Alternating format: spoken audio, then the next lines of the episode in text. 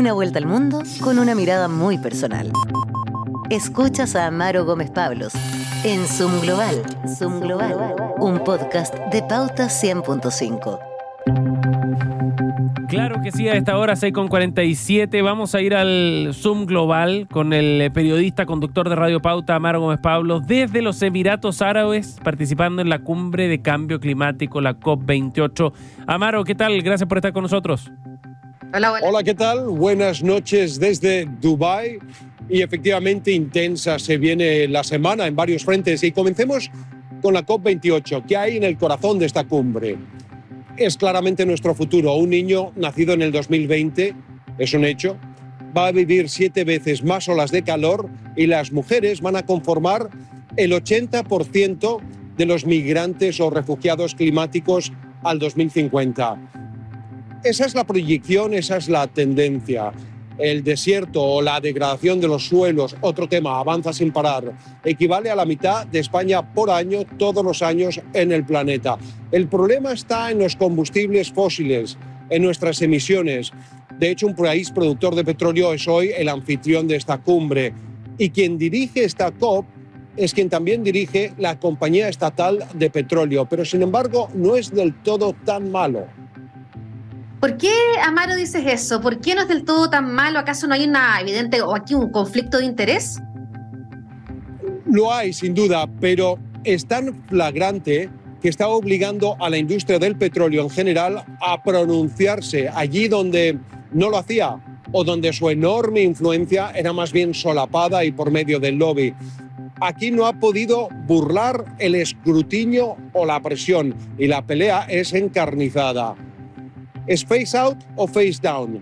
Es decir, eliminamos los hidrocarburos de una, le ponemos una fecha de término, eso es face out, o lo hacemos progresivamente y hasta dejamos que sigan operando al 2050 usando una tecnología de captura de gases que aún no está demostrada. Ahora está por verse qué es lo que va a pasar. El 12 de este mes termina la COP, pero habiendo asistido a varias, esta pinta como una de las mejores. Mira, y eso, eso es bien llamativo, Amaro, ¿ah? pensando en el, quién es el anfitrión, en la resistencia también de los países vinculados al negocio petrolero. ¿Por qué crees tú que, es tan eh, auspiciosa esta cumbre? ¿Qué otros avances posibles hay?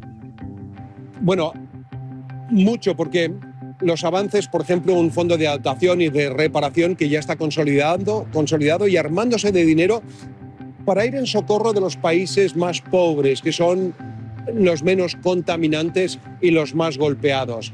Eh, se quiere que los países más ricos y las petroleras destinen recursos. Además, hay una declarada intención de triplicar las energías renovables y duplicar la eficiencia energética de aquí al 2030.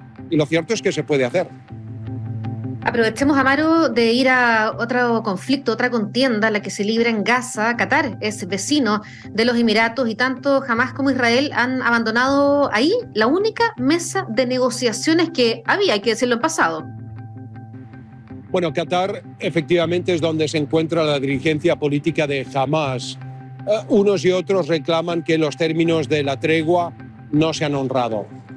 Y hoy se retomó el bombardeo ferozmente sobre una población civil que ya suma 15.000 muertos y que francamente no tiene dónde ir. Este jueves cumplimos ya tres meses desde el inicio de la guerra. Las víctimas son en su mayoría mujeres y menores de edad.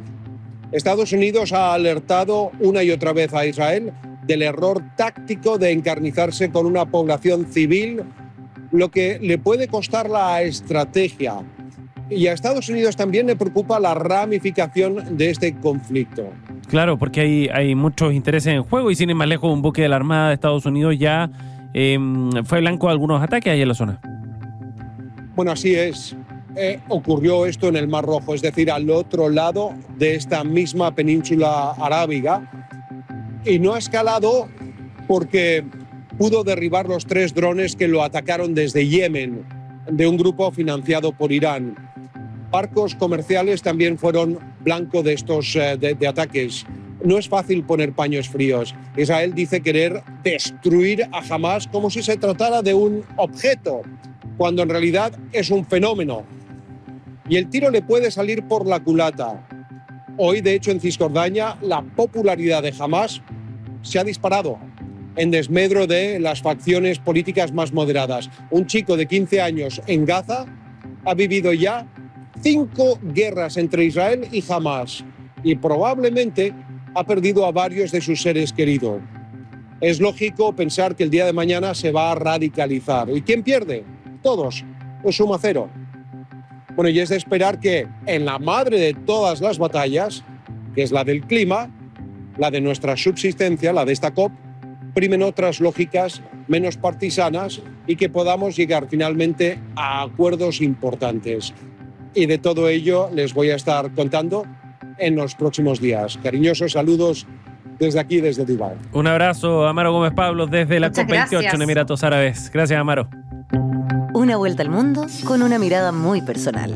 Escuchaste a Amaro Gómez Pablos en Zoom Global. Zoom Global. Síguenos en pauta.cl y en Radio Pauta 100.5.